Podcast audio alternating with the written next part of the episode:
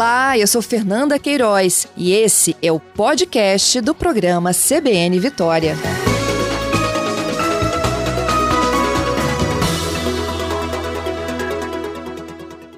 Secretário Nésio, bom dia, obrigada pela gentileza. Bom dia, Fernanda, bom dia a todos os ouvintes, uma satisfação grande estar com vocês novamente. Bom, secretário, o senhor está voltando, né, de férias? Cheguei há duas horas no aeroporto de Vitória. Poxa vida, sou uma privilegiada, então, já te conversar contigo desembarcando. Secretário, não é? Tem um, uma nova configuração para o Espírito Santo, né? O senhor praticamente deixou o Estado, numa última conversa que a gente teve, com cidades da Grande Vitória que estavam ali no limite, né? Do baixo para o moderado. Então, Fernanda, nós conversamos numa outra ocasião, é, onde eu afirmei que o Estado vivia um interstício entre uma primeira expansão da doença e uma segunda expansão que poderia vir até o final do ano. E, de fato, nós estamos vivendo aquilo que a gente conseguiu prever e se preparar lá atrás.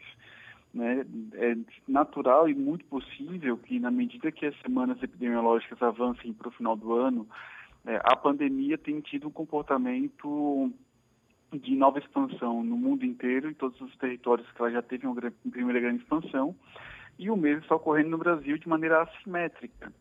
Os estados brasileiros é, adotaram estratégias distintas é, de enfrentamento à pandemia e metodologias distintas para poder definir as restrições. No Espírito Santo, nós definimos uma matriz de risco que reconhece riscos e vulnerabilidades por município capixaba e que para cada nível de risco ele tem um conjunto de linhas qualificadas. Nós aprendemos muito ao longo da pandemia e hoje reconhecemos que existem atividades que estimulam o comportamento de risco e atividades que conseguem propor um ambiente mais protegido, um ambiente as pessoas se exponham menos ao risco, inclusive não tenham o seu comportamento, é, vamos assim, estimulado a se expor ao risco de transmissão. Porque não basta ter um contexto de baixa transmissão. Se o comportamento das pessoas for de risco, mesmo num risco baixo, ocorre uma probabilidade maior da pessoa se infectar.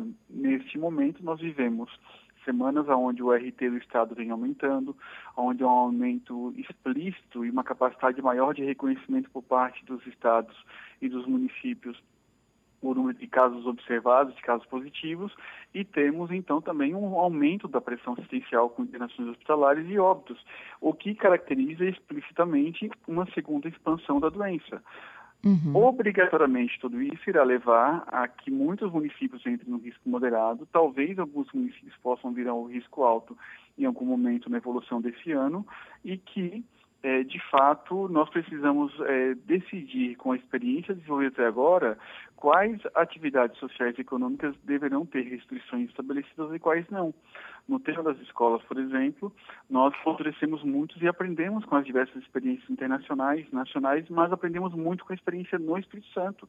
Nós tivemos poucos surtos em escolas, nós entendemos de que o ambiente escolar é um contexto é, mais seguro sempre quando há por parte da gestão escolar da administração daquele estabelecimento é, muita disciplina no cumprimento das medidas no respeito aos protocolos e de, de, fato existem atividades como por exemplo de bares e restaurantes que elas estimulam um comportamento mais é, vamos dizer assim disciplinado né, com as medidas de segurança para enfrentamento. Então, nós devemos ter nas próximas semanas mais municípios no risco moderado e devemos passar por uma atualização das medidas qualificadas de maneira que a gente consiga, é, com esse aprendizado, é, prejudicar o mínimo possível a economia, as atividades sociais, a vida social, ao mesmo tempo conseguir resistir à pandemia e derrotá-la.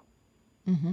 O senhor falou aí que algumas cidades devem ir para o risco alto ainda este ano. Ainda este ano mesmo, secretário? Não, não. Algumas cidades poderão entrar no risco alto caso a ocupação hospitalar passe a ter uma pressão assistencial que evolua de maneira muito abrupta, como nós estamos percebendo no Brasil inteiro, vários, é, tanto na rede privada quanto pública, uma pressão assistencial muito grande, e isso pode, na metodologia da matriz de risco, levar a que uma ou outra cidade do Santo chegue ao risco alto.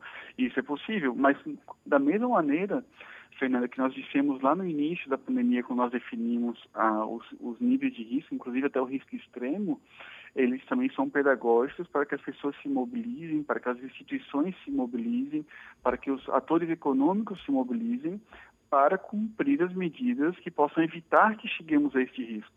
E disso se trata, neste momento, o diálogo com a sociedade e com os atores sociais e econômicos. Um, uhum. Reposicionar um pacto social em torno das medidas que reconhecidamente são capazes de reduzir o risco de transmissão e salvar vidas. Volto a dizer o que nós dissemos no início da pandemia. Não basta ter muitos leitos para que as pessoas morram nos leitos.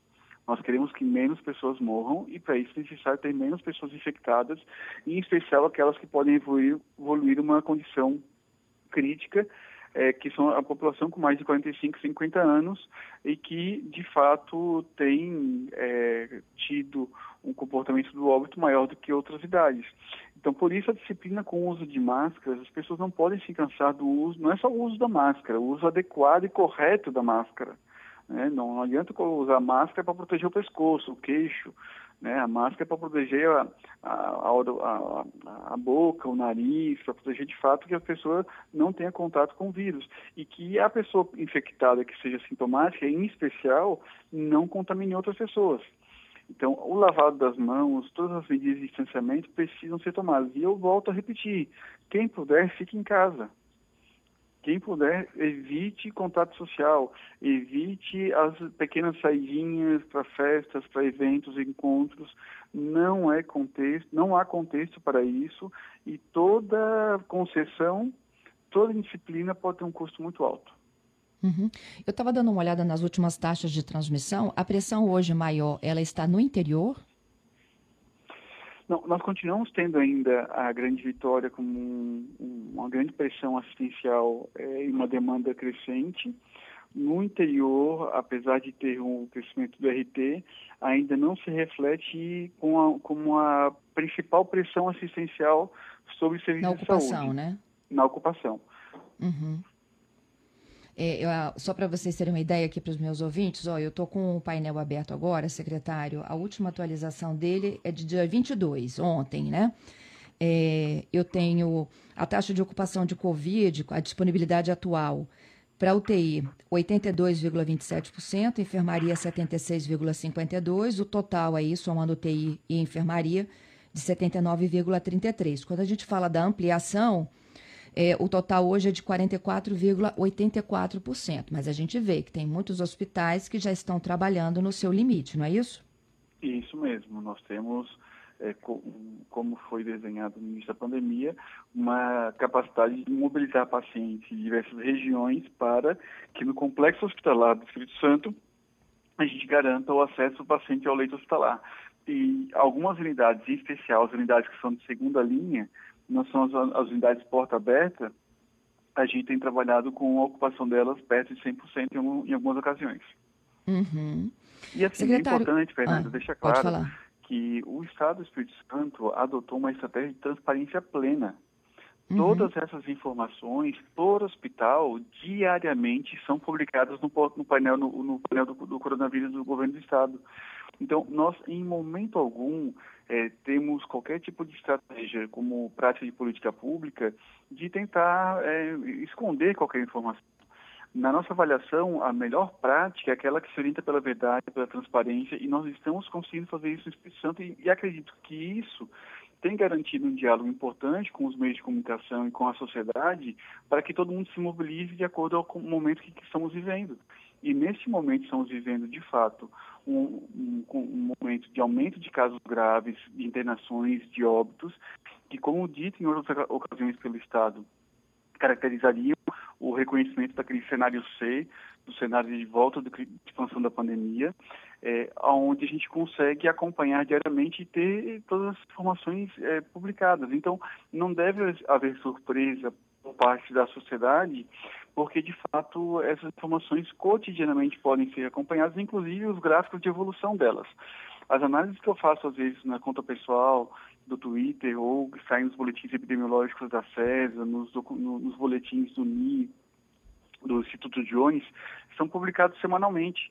E o cruzamento dessas informações ele é muito rico. E isso tem permitido, talvez, ao Espírito Santo ser um Estado reconhecido pela sua transparência no acompanhamento, no monitoramento, na avaliação e nas decisões de enfrentamento à pandemia. Uhum. Bom, eu tenho aqui alguns ouvintes comentando sobre essa nossa conversa, secretário, né? E desde quando o governador começou a falar, né, sobre as mudanças que poderiam ocorrer da Covid, os ouvintes voltaram a fazer uma pressão aqui sobre transporte público e academias de ginástica. Alguma orientação da própria Secretaria de Estado da Saúde para esses dois segmentos?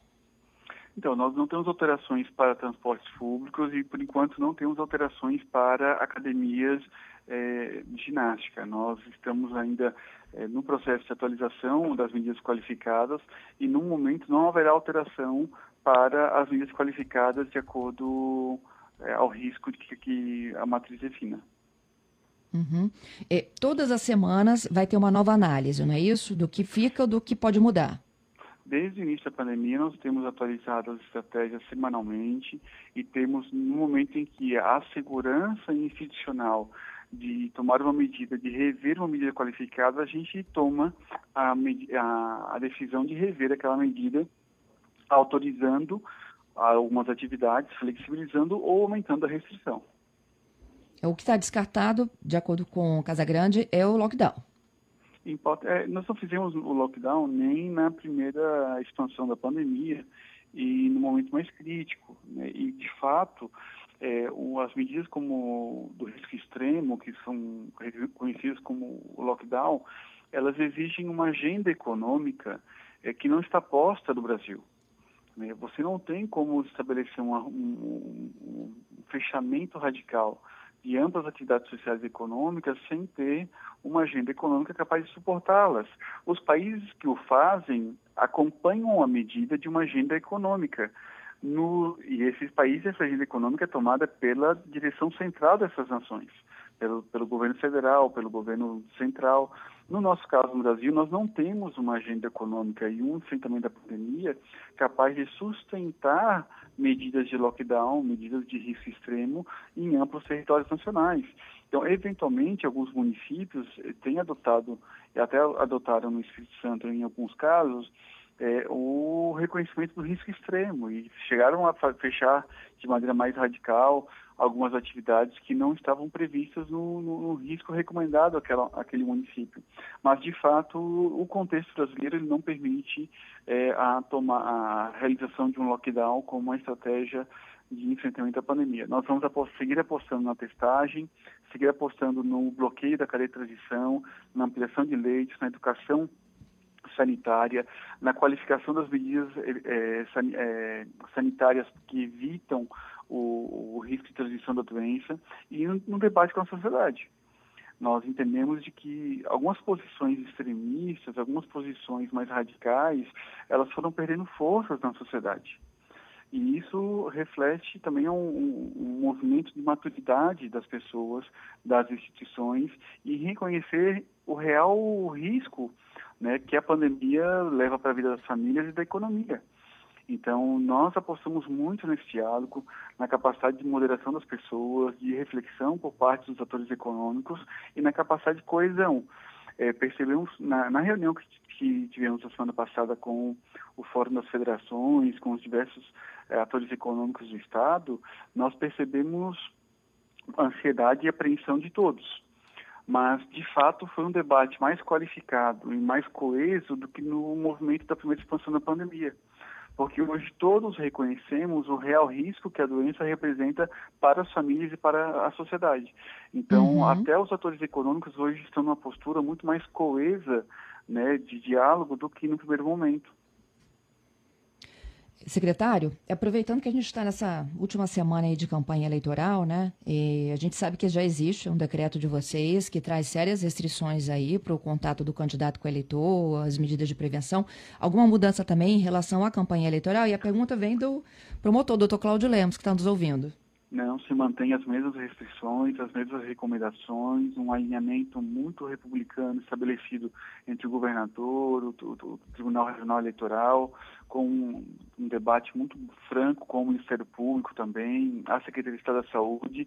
É, não, é, não há contexto para que a gente tolere qualquer tipo de indisciplina nas atividades de campanha, com grandes aglomerações, com atividades que de fato possam submeter as pessoas a um risco de transmissão. E o próprio Tribunal Regional Eleitoral, então, baixou a norma, inclusive reconhecido como infração eleitoral, é, o desrespeito a essa norma e nós estamos então acompanhando as campanhas e de fato melhorou muito o comportamento das candidaturas desde o alinhamento entre o TRE, o governo e a Secretaria da Saúde junto com o Ministério Público. Uhum. Secretário, é, há uma necessidade, né? Se a gente sabe que por parte da Secretaria de Estado da Saúde há a, publicação dos decretos e das portarias, mas a fiscalização efetiva, em muitos dos casos, ela é feita né, pela, pelo município, pelas guardas, ou então pelo Estado, pela polícia, no caso das eleições em primeiro turno, né? É, Está faltando aí dar uma engrenada em relação à fiscalização? Por exemplo, né, eu conversava com um representante do segmento de bares e restaurantes, que diz que nesse momento aí que eles são novamente atingidos, o que faltou foi a parceria do poder público em fiscalizar melhor. Acho primeiro, primeiro é, é, eu posso colocar um, um, médico por casa se as famílias e as pessoas não é, adotarem como prática social o controle na alimentação, nas práticas cotidianas, não resolve.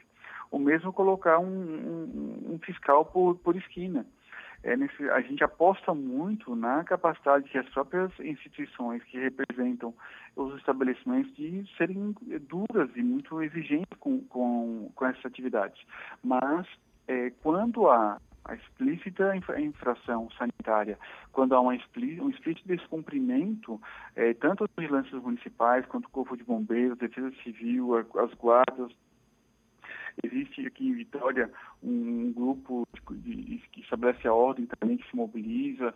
Eles precisam ser acionados e atuados porque não é possível, neste momento, tolerar essas disciplinas que levam a um risco de contaminação muito grande para os nossos entes queridos. Bom, secretário, é, falando um pouquinho sobre vacinas, nós tivemos na última semana né, o pedido da Pfizer de, nos Estados Unidos, poder começar a atuar de forma emergencial, e hoje a Oxford dizendo que, em média, a vacina dela atinge 90% de eficácia, de proteção, né, às pessoas que passaram pelo teste. Como é que está, do teu ponto de vista aí? Esse, já estamos seguindo para o final da fase 3, de quase todas, não é mesmo? É.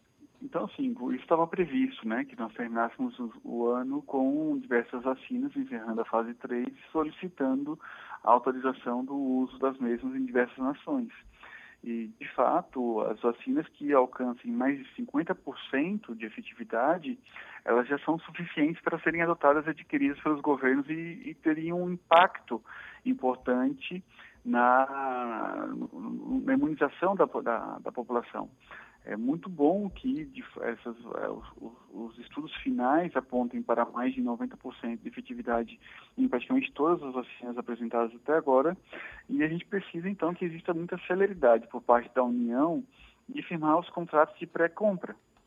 É, esses contratos são aqueles que você consegue pactuar com a indústria, a reserva da quantidade de doses, transferência de tecnologia em algumas ocasiões, onde você já esclarece imbróglios, questões relacionadas a, a, a, termos jurídicos que às vezes impedem que um país ou outro compre. Por exemplo, tem algumas indústrias, elas exigem que o, a nação que compre o produto renuncie à possibilidade de judicialização diante de eventos adversos eh, que possam ocorrer nas vacinas. Né, que, o, que o Estado que compra renuncie o direito de judicializar em, em, em território nacional e adotar um, um, um, um tribunal estrangeiro para poder é, dirimir qualquer tipo de litígio que possa ocorrer. Então, são questões que precisam ser já discutidas e, e dissipadas no processo de, de discussão da pré-compra. Né? E é por isso que é importante que o Ministério da Saúde, que é quem nós apostamos que deve conduzir o Brasil na aquisição de diversas vacinas, precise estabelecer com todas as indústrias que estão avançadas diversos termos de pré-compra e para que já todas essas questões sejam esclarecidas, pactuadas, tem autorizações da, da, da AGU, tem autorização da Conjur, do Ministério da Saúde, e que a gente de fato consiga, em alinhamento com os órgãos de controle, adquirir todas as vacinas disponíveis, seguras e eficazes para a população brasileira. Os estados e municípios estão se preparando com seringas, com insumos, com mobilização das, salas de vacinação, para que, tendo a vacina disponibilizada pelo governo federal, a gente inicie o mais rápido possível a vacinação. No entanto, volto a dizer o que nós dissemos em outras ocasiões. A vacinação deve ocorrer para os primeiros grupos no segundo trimestre do ano que vem. Então, assim, entre março e junho é que nós devemos ter, então, aí os idosos, os profissionais de saúde, é, iniciando o seu processo de vacinação da primeira e da segunda dose, e isso remete a que é possível terminar o ano 2021 é, pleno, com a pandemia transcorrendo e com é, a população em, em processo de mobilização para vacinação, porque não há neste momento vacinas adquiridas pelo Ministério da Saúde que possam garantir a vacinação de toda a população. Nós, no presente momento, temos vacinas somente para um terço da população brasileira para o ano 2021 se o Ministério da Saúde eh, seguir as tratativas que eles têm feito com a indústria e tratar de incorporar as diversas opções disponíveis no mercado, a gente pode ter ainda em 2021 um processo de vacinação massiva para toda a população. Depende da decisão do Ministério de adquirir as tecnologias disponíveis. A, a decisão do Ministério está atrelada à aprovação da Anvisa, não, secretário? Não somente, né? Nós percebemos explicitamente que há questões políticas e uhum. ideológicas que também permeiam um pouco da discussão junto à União, à União.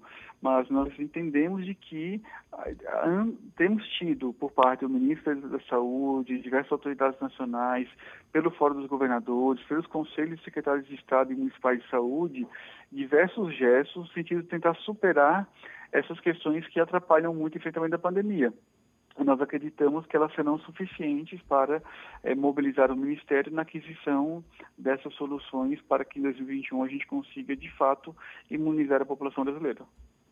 Ok, então olha só, secretário, eu me lembro que o senhor chegou a citar um plano B do Estado do Espírito Santo, caso não houvesse né, essa orquestra toda aí, com a liderança do Ministério da Saúde. E esse plano B eram algumas tratativas com a Pfizer.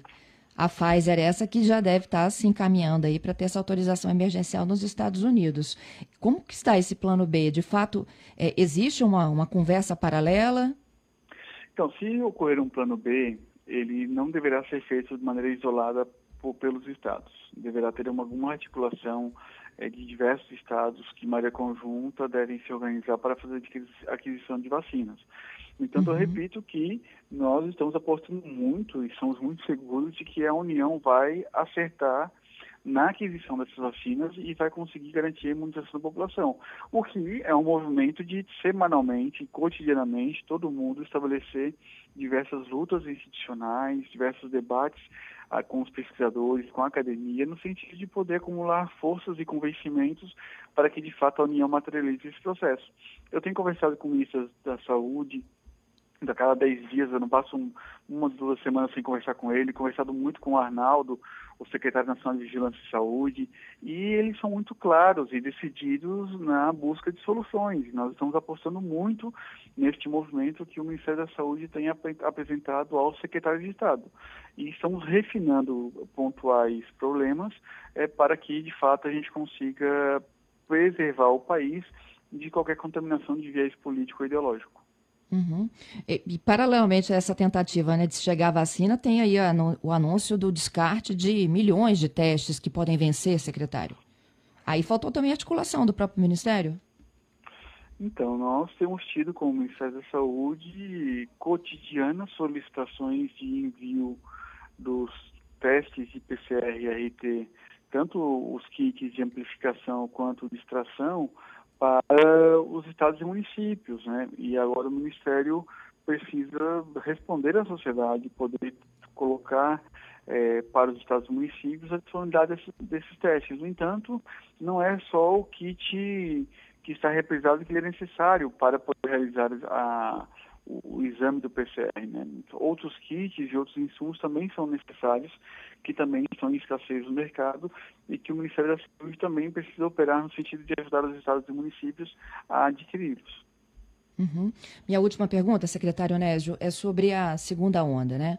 Em vários países europeus já se admite a possibilidade de vírus ter mutado e daí a possibilidade dessas pessoas, eu não sei nem se a palavra correta é reinfecção, secretário, porque se houve mudança, né? É, qual é a nossa situação efetivamente aqui? Temos casos de reinfecção? Temos notícias desse, dessas variações do vírus da Covid-19? Então, assim, eu, eu, particularmente acredito que o, a mutação europeia ela já circula nas Américas. Nós tivemos um, uma retomada da malha aérea é, no país, um retorno dos voos para os países europeus e é impossível que o vírus já não esteja circulando em solo brasileiro. E isso, de fato, nos coloca é, um alerta, porque todos aqueles que apostaram nas lógicas de imunidade de rebanho, de que o percentual da estratégia é, brasileira que acabou levando a muita contaminação e que isso ia impedir uma segunda onda, hoje esses planteamentos estão sendo é, revisados. Né? De fato, eu não entro na discussão se é uma segunda onda ou uma continuidade da primeira onda. Eu tenho tratado no conceito de primeira expansão e segunda expansão. porque de fato nós tivemos uma queda sustentada de óbitos e de casos a partir do mês de julho e que ela voltou a ter o comportamento de, de crescimento de casos graves e de óbitos que, na minha opinião, independente da testagem dos casos observados, eles já caracterizariam o reconhecimento de uma segunda expansão da doença. É, se nós tivéssemos uma capacidade de testagem que temos hoje durante a primeira expansão, eu não tenho dúvida nenhuma que nós teríamos chegado a 70% de redução do número total de casos observados. Ocorre que a tecnologia disponível durante a primeira expansão não nos permitiu testar todo mundo. Hoje, qualquer paciente sintomático é testado no Estado do Espírito Santo. Nós estamos adotando uma estratégia que, sem dúvida nenhuma, inclusive como foi apontado em uma postagem anterior realizada, nós vemos a letalidade em queda no Espírito Santo, porque de fato a letalidade sendo a relação entre morbidade e a mortalidade, entre os casos observados, o total de doenças o total de óbitos, a gente percebe que a nossa capacidade de testagem hoje é muito maior do que no, na primeira expansão da doença. Então, de fato, nós vivemos uma segunda expansão no estado do Espírito Santo, semelhante ao que está ocorrendo em diversos estados brasileiros, não ocorrendo o, o de maneira simultânea em todas as regiões do Brasil, assim como foi na primeira expansão. Na primeira expansão também não foi simultâneo. Na primeira expansão foi assimétrico no país e foi assimétrico nos estados. Qual que é o alerta? Que na primeira expansão a doença ela foi migrando para as diversas regiões dos estados e ela não estava consolidada. Hoje a gente pode ter, por exemplo, no, no, interior da Bahia, de São Paulo, do próprio Espírito Santo, diversas regiões com crescimento simultâneo de casos numa segunda expansão da doença, o que poderia representar uma pressão assistencial mais complexa do que a da primeira expansão. Então, por isso que nas próximas semanas estaremos anunciando a atualização das estratégias de expansão de leito de testagem que já vai levar em consideração esses riscos incrementados que temos com a segunda expansão da doença. Eu não discuto e, e, e gostaria de, de, estar errado na avaliação que foi feita no mês de maio e depois reafirmada em julho e agosto, de que nós estaríamos com a possibilidade de ter uma segunda expansão da doença, uma segunda onda no final deste ano. Mas foi muito oportuno e protetor para o Espírito Santo ter previsto esse cenário porque ele não nos pega de surpresa. Uhum. As estratégias que estão sendo preparadas aí é de testagem? Nós estamos Leitos? organizando, eh, primeiro, preservar a capacidade assistencial do Estado. Uhum. Nós precisamos manter a atenção básica funcionando na sua plenitude, cuidando dos hipertensos, dos diabéticos, das crianças.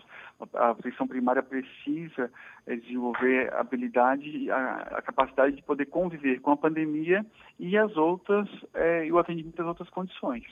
Da mesma maneira, preservar do ponto de vista assistencial, também na rede hospitalar e de urgência e emergência, a atenção às outras doenças, porque nós não teremos condições na nossa avaliação de estabelecer grandes restrições de atividades sociais e econômicas que levem à redução do trauma, como ocorreu na primeira expansão, a redução uhum. dos infartos, a redução de diversas doenças que reduziram a pressão assistencial no, no sistema. Então, a estratégia para esse segundo momento não é só expandir leitos de testagem, é poder garantir e preservar a, a, capacidade do sistema de cuidar da tripla carga de doença que existia e ainda dar conta da expansão da doença, do, dessa segunda expansão da doença no nosso estado. E isso é um reto muito mais complexo do que o primeiro. Né? No entanto, nós temos uma curva de aprendizagem e uma segurança muito maior hoje no manejo da doença da pandemia do que tínhamos no início da doença. Nós é, fechamos as escolas sendo poucos casos de Covid no, no, no Espírito Santo. E agora nós temos milhares de casos sendo diagnosticados e estamos muito seguros, por exemplo, que as escolas poderiam ser retomadas e nós abrimos as escolas públicas no mês de outubro e essa experiência foi muito positiva. Então, de fato, a gente bebe hoje de uma aprendizagem do desenvolvimento de algumas competências no manejo da pandemia muito melhores do que no início da mesma. Uhum. Te agradeço, secretário, pela gentileza e pela conversa, viu? Bom retorno. Fernanda, muito obrigado. Saudações a todos. Bom dia.